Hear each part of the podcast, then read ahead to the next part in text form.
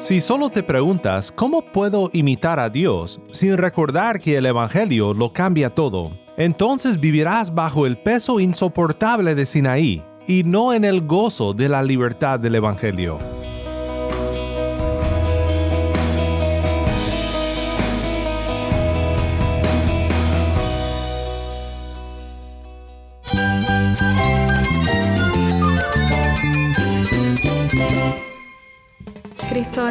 Cristo es el Rey del universo, es quien guía nuestras vidas. Él es grande y amoroso. Él es real. Solamente Jesucristo es nuestro Señor y Salvador. Es mía quien me fortalece. En Cristo Jesús hay esperanza, hay paz. Y nuestro Dios es un Dios de rescate. Estás escuchando a El Faro de Redención, Cristo desde toda la Biblia para toda Cuba y para todo el mundo.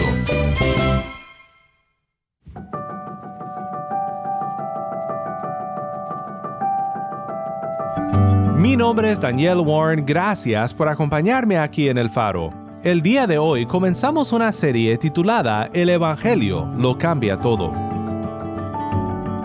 En esta semana quiero pasar tiempo en un texto de la palabra de Dios que describe el gran cambio que experimentamos cuando recibimos por la fe a Cristo y a su gracia. El Evangelio sí lo cambia todo.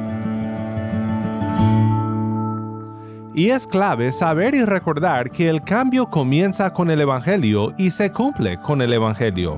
No es por nuestras propias fuerzas, no es por nuestros buenos deseos ni por nuestras mejores intenciones, es por Cristo y su gracia. Esta semana quiero pensar contigo sobre esto y sobre cómo realmente se produce el verdadero cambio en el corazón. Si tienes una Biblia, busca Efesios 4 y quédate conmigo.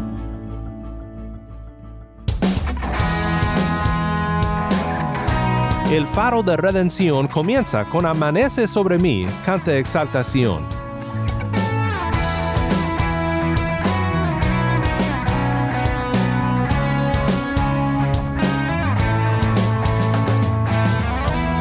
Yo sé que estás conmigo.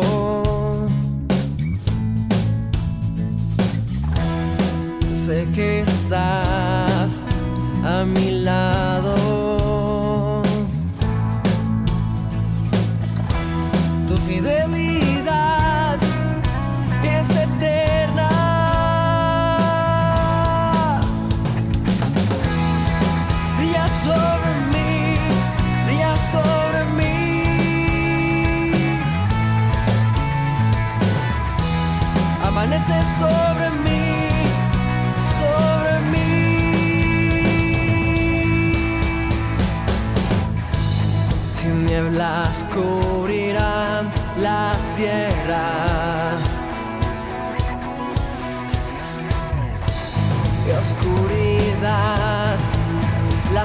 las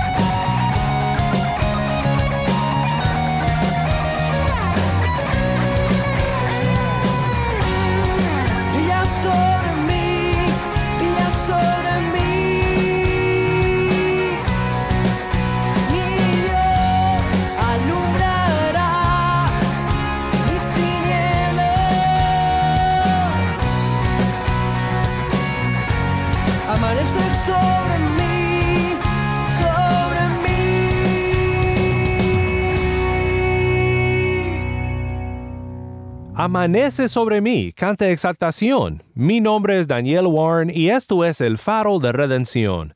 Cristo desde toda la Biblia para toda Cuba y para todo el mundo.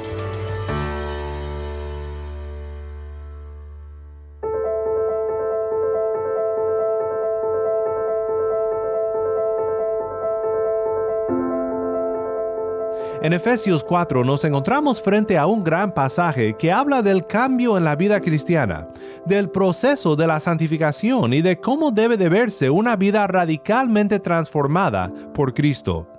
Esta semana quiero que nos maravillemos del gran cambio que hace Cristo en nuestras vidas. Sabes, muchas veces pasa, y no sé si has visto lo mismo, que cuando las personas se enamoran de la gracia de Dios, cuando salen de un ambiente moralista donde todo era haz esto y no hagas aquello, pues la palabra obediencia llega a ser casi como una mala palabra. Una vez que sales de un ambiente como este, hay una tendencia hacia el antinomianismo esto quiere decir anti-ley o en contra de la ley, una tendencia hacia el libertinaje. Pero lo que vemos en Efesios 4:17 a 5:2 es que el Evangelio lo cambia todo. Conocer a Cristo cambia todo. En unos momentos más oiremos la lectura del pasaje y meditaremos juntos la palabra de Cristo.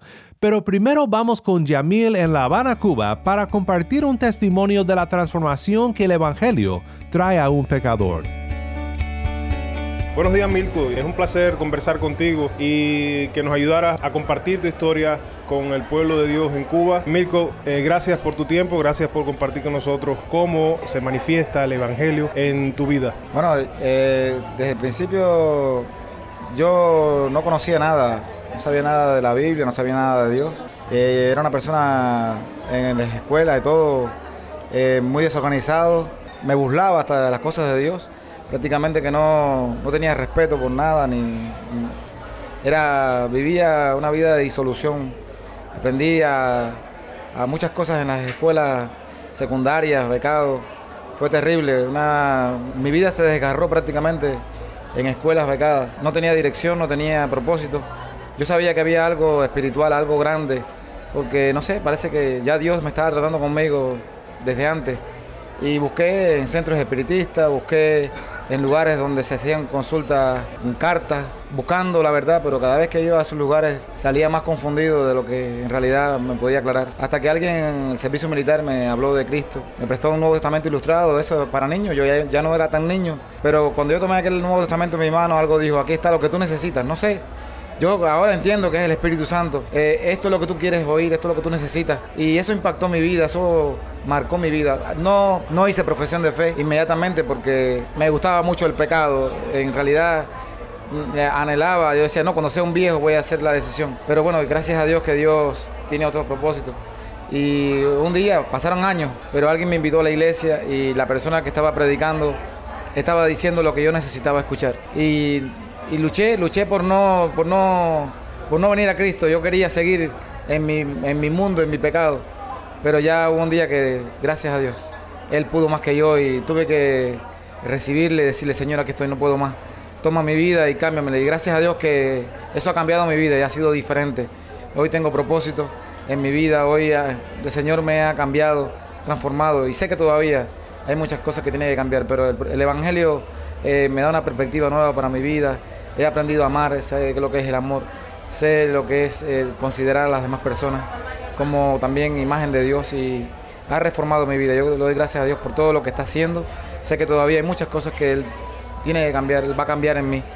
Pero le doy gracias porque empezó un día, ya hace unos cuantos años, y le doy gracias a Dios por eso. ha sido tremendo. Y sé que Dios va a transformar todavía aún más mi corazón, mi vida, y tiene grandes cosas para mí. Gracias. Gracias, Mirko. Mira, nos llena de gozo saber que este programa se escucha en muchas partes de Cuba y más allá de Cuba también.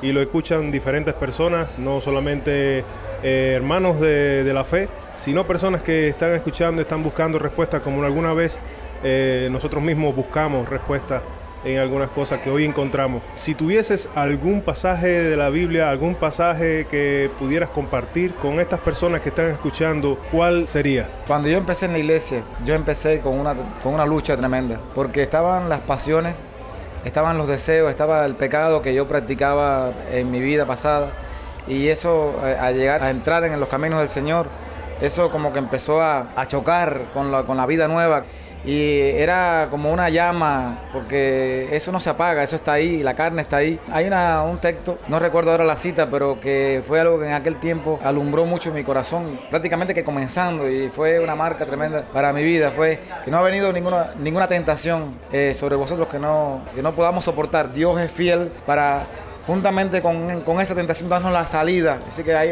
la, en, la, tentación hay una salida. En toda tentación, en toda prueba, en toda, en toda eh, lucha de la vida, Dios nos da una salida. Aunque no la veamos en ese momento, pero hay salida. Dios tiene salida eh, maravillosa. Ahora, mirando desde este punto de vista, mirando desde este tiempo, logro entender. En aquel tiempo no entendía, pero ahora sé que para todo Dios tiene salida. Cuando hay pruebas, le digo a todas las personas que están escuchando, eh, no pienses que ya todo se terminó, no pienses que ya todo se acabó, no pienses que es el fin, hay una salida, Dios tiene salida. No quiere decir que tú no la veas, que no exista.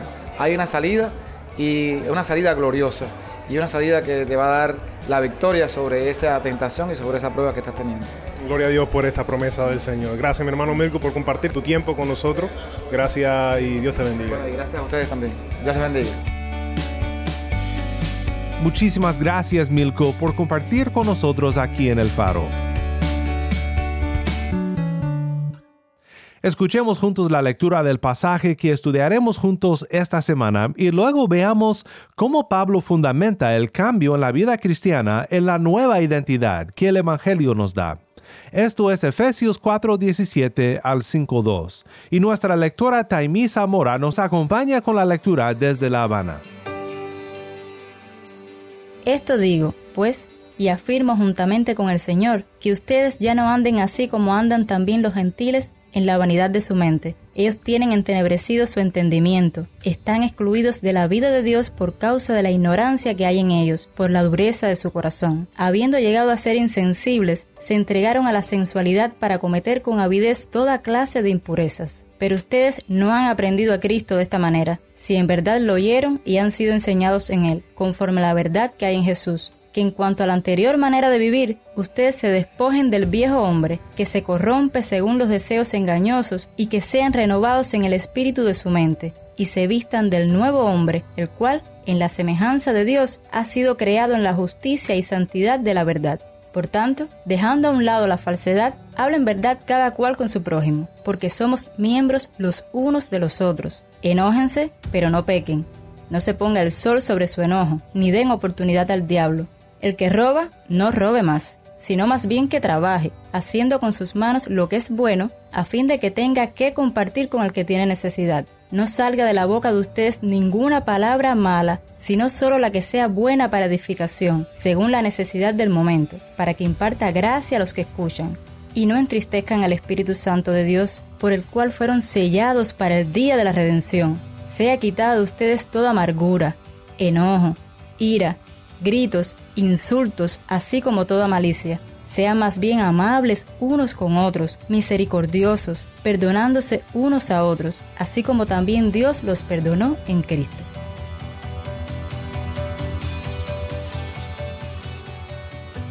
Sean pues imitadores de Dios como hijos amados, y anden en amor, así como también Cristo les amó y se dio a sí mismo por nosotros, ofrenda y sacrificio a Dios como fragante aroma.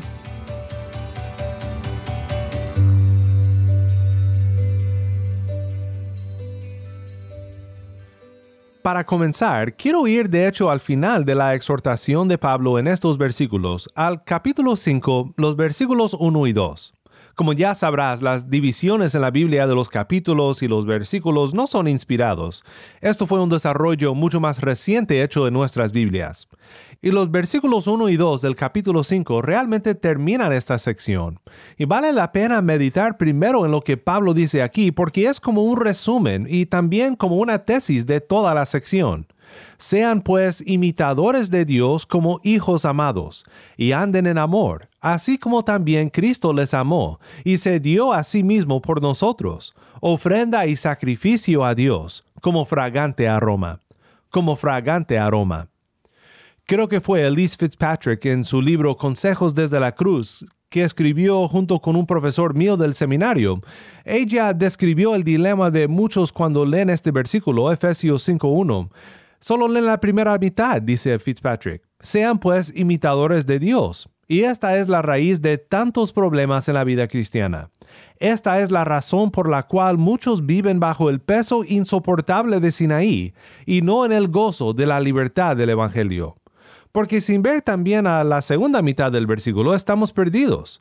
Sean pues imitadores de Dios y nada más, no puede salvar al hombre y no puede transformar al corazón. ¿Cómo haremos esto? Como pecadores eso es imposible, imitar a Dios, a menos que tengamos otra identidad, una nueva identidad, a menos que el hecho de ser pecadores no sea todo lo que nos define como cristianos. Una gran doctrina o descripción de nuestras vidas como creyentes que nos dio la Reforma Protestante es una pequeña frase en latín que dice simul justus et peccator, simultáneamente justo y pecador. Cuando solo leemos la primera mitad de este versículo y decimos, pero ¿cómo podemos imitar a Dios siendo pecadores? Entonces hemos olvidado que el Evangelio lo cambia todo. El poder del cambio consiste en la segunda parte del versículo, donde dice, sean pues imitadores de Dios como hijos amados. Como menciona Fitzpatrick, esta verdad de nuestra adopción, de nuestra nueva identidad como hijos de Dios, habiendo puesto nuestra fe en Cristo, es como cuando vives cerca de una carretera con mucho tráfico. En mi caso puede ser el hecho de que a menudo aviones pasen por arriba de mi casa. Tanto que a menos que esté grabando un episodio aquí para el faro, no pienso mucho en ellos. No los noto a menos que mi hija Sofía me diga, un avión, Daddy, un avión. Así puede pasar con nuestra identidad como hijos de Dios. Puede llegar a ser la música de fondo en vez del son de nuestras almas. Debemos de siempre ser asombrados por la gracia con la que Cristo nos ha redimido y que nos está renovando según a su imagen. Es cuando recordamos quiénes somos que viviremos de la manera que debemos. Quiero ver otra parte del pasaje contigo y es donde Pablo dice, Esto digo pues y afirmo juntamente con el Señor, que ustedes ya no anden así como andan también los gentiles, en la vanidad de su mente. Ellos tienen entenebrecido su entendimiento, están excluidos de la vida de Dios por causa de la ignorancia que hay en ellos, por la dureza de su corazón habiendo llegado a ser insensibles, se entregaron a la sensualidad para cometer con avidez toda clase de impurezas. Y luego en el versículo 20 dice algo muy importante. Pero ustedes no han aprendido a Cristo de esta manera, si en verdad lo oyeron y han sido enseñados en Él conforme a la verdad que hay en Jesús. Me asombra cómo Pablo describe el proceso de rechazar la vieja manera de vivir y de vestirnos de la justicia y la santidad. Dice que es aprender a Cristo. Pablo describe el cambio que sucede en el creyente como despojarnos de una prenda vieja y ponernos una nueva. Pero esta ropa no se compra en una tienda fina, sino que es el regalo de la gracia de Jesús para su pueblo. Nota lo que dice, nos vestimos del nuevo hombre, el cual en la semejanza de Dios ha sido creado en la justicia y santidad de la verdad. Es decir, nos vestimos de algo que Dios ha creado ya. Nuestra nueva vida no es un logro nuestro, sino un don de Dios. Fuimos creados a la imagen de Dios, pero el pecado arruinó esto. Como un espejo que reflejaba su gloria, la caída dejó a pedazos al espejo. Pero gracias a Dios, en Cristo somos nuevas criaturas, recreados en la justicia y santidad de la verdad. Pero el vestirnos de esta imagen, el comportarnos de manera que esta imagen sea visible en nosotros, es un proceso de todos los días. El dejar la prenda que antes usábamos y vestirnos como verdaderos hijos del Rey, no con vestidos de lino y púrpura, sino con la santidad de la verdad, la verdad que hay en Jesús. El elemento tan clave aquí es Jesús y la verdad que aprendemos en Él. De hecho, no es solamente la verdad que aprendemos de Él, sino que es Él, Él mismo. Pablo dice, pero ustedes no han aprendido a Cristo de esta manera. La renovación de nuestras mentes viene cuando meditamos en la palabra de Cristo y cuando en la palabra de Cristo vemos a Cristo. Esta renovación de la mente siempre acompaña la enseñanza de Pablo sobre la obediencia a la ley de Dios. Recuerda lo que dice Romanos 12, 1 y 2.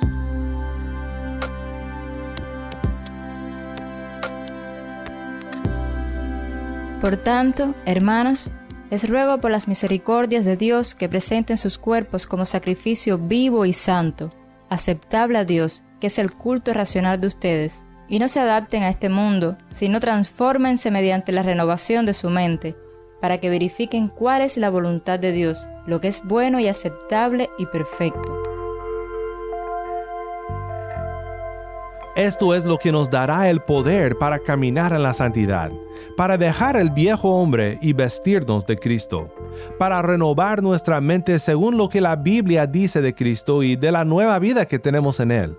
La verdad que hay en Jesús es, según Pablo, que en cuanto a la anterior manera de vivir, ustedes se despojen del viejo hombre, que se corrompe según los deseos engañosos, y que sean renovados en el espíritu de su mente, y se vistan del nuevo hombre, el cual en la semejanza de Dios ha sido creado en la justicia y santidad de la verdad. Así que en todo lo que vemos en esta semana en Efesios capítulo 4, quiero que siempre recuerdes que es el Evangelio lo que cambia todo. Es nuestra nueva identidad y el poder del Espíritu que lo cambia todo. Bien observa Steve Ba, mi querido profesor del seminario, en su comentario sobre el libro de Efesios. En realidad, dice Ba, tal como la justificación es por sola fe, esta misma fe en la obra consumada de Cristo es también el medio esencial para nuestro crecimiento en la santificación y en la nueva vida de la santidad. Creemos que nos hemos vestido del nuevo hombre no porque lo podemos ver, sino porque la Biblia lo enseña y creemos a Dios y a su palabra. Nos consideramos como muertos al pecado y vivo a Dios, Romanos 6:11, un acto de fe, porque es la verdad fundamental para un creyente en Cristo. Nunca veremos suficiente buen fruto como para satisfacer a nuestra conciencia si vemos a este fruto como la fuente de nuestra esperanza. Si has confiado totalmente en Cristo Jesús, eres una nueva creación. Eres luz ahora camina como hijo de la luz por la fe.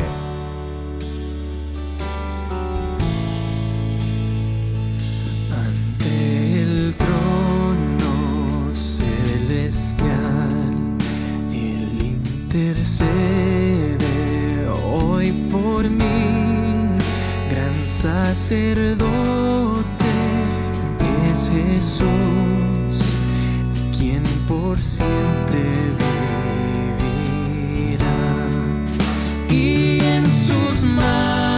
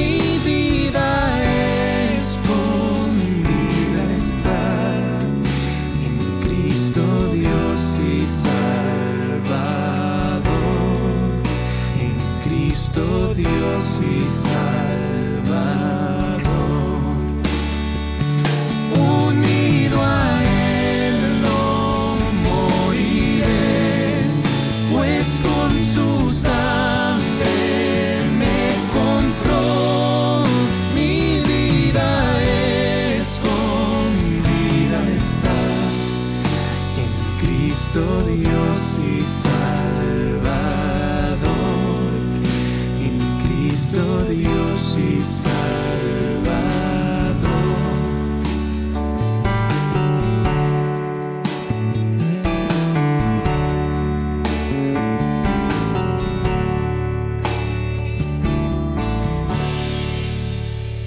Ante el trono celestial canta alabanzaré. Mi nombre es Daniel Warren y esto es el faro de redención.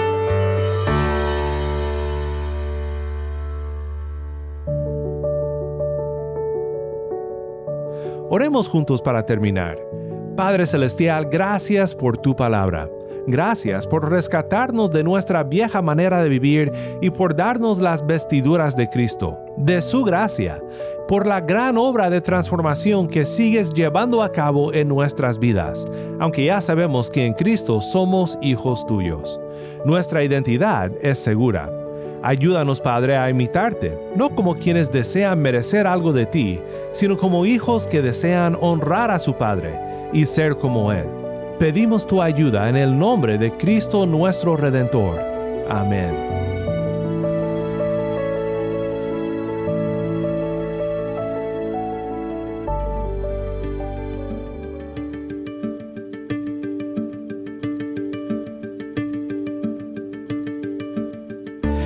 Faro de Redención como programa radial fue ideado para Cuba, pero ha crecido a un nivel global y si estás en sintonía fuera de Cuba, te agradezco por pasar estos tiempos con nosotros estudiando temas que nos fortalecen en nuestro caminar cristiano. ¿Tienes una historia que contarnos sobre cómo el faro de redención está impactando tu vida?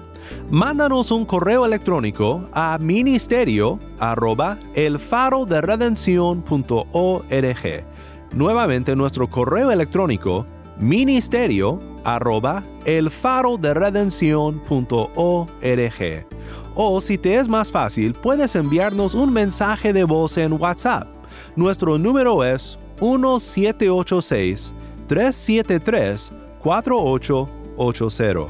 Nuevamente nuestro número de WhatsApp 1786-373-4880. Y no olvides que también nos puedes seguir en las redes sociales, en Facebook, Instagram y Twitter.